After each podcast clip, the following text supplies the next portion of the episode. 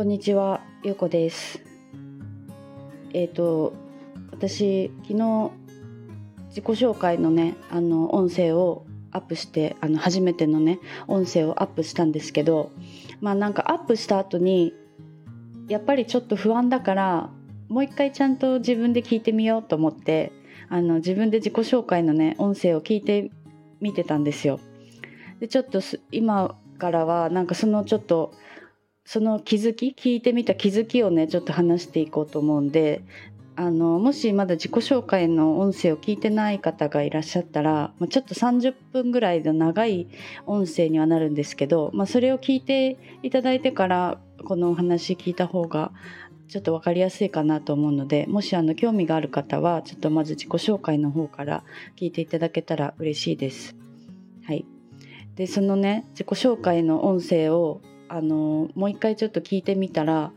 なんか私すごいあのお金に執着があったなって本当に今になって思うんですけどなんかなんだろうすごい楽して稼ぎたかったんだなっていうのがすごい見えてなんかもうなんかアップしたのがちょっと恥ずかしくなるぐらいのなんかちょっと気持ちがねあって。であの私あの親がねお金がちょっと原因で離婚をしてるんですけどなんかそれがあったからあのあったから結構やっぱりなんだろうお金が欲しいっていう気持ちがね結構強かったんですよ昔から。うん、でそれはあの私自分と向き合ってその問題をね解決しようと思ってその向き合いをしてからやっとその執着もね抜けるようになってきたんですね。そうだからなんかその当時は本当になんか手段は何でもいいからお金が欲しかったなってなんか今になってすごい思うんですよ。で今はなんかその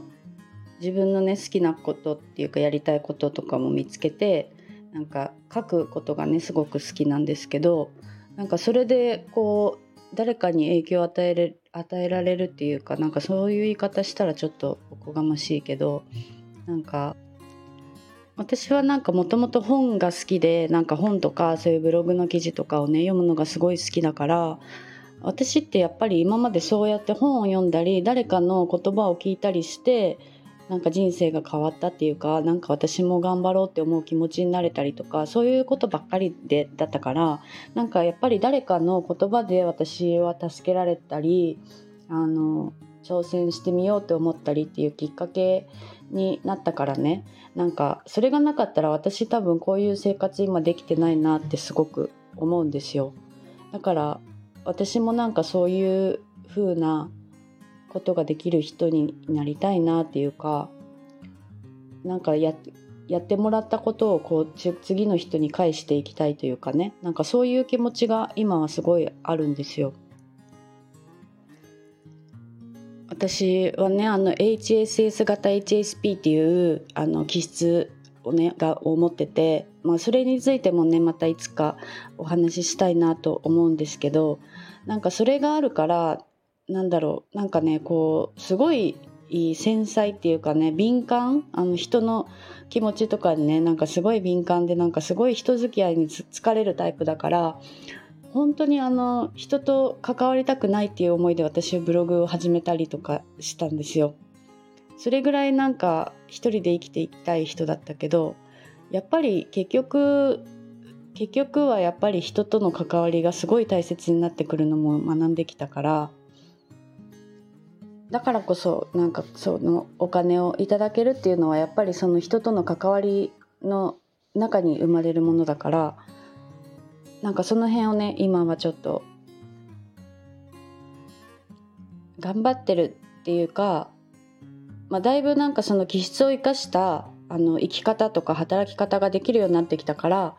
その辺とかもねなんかこう伝えていきたいなって今は思っているとこです。はい今日はちょっとあの私のお金の執着についてちょっとあの気持ちをシェアしてみました。ありがとうございます。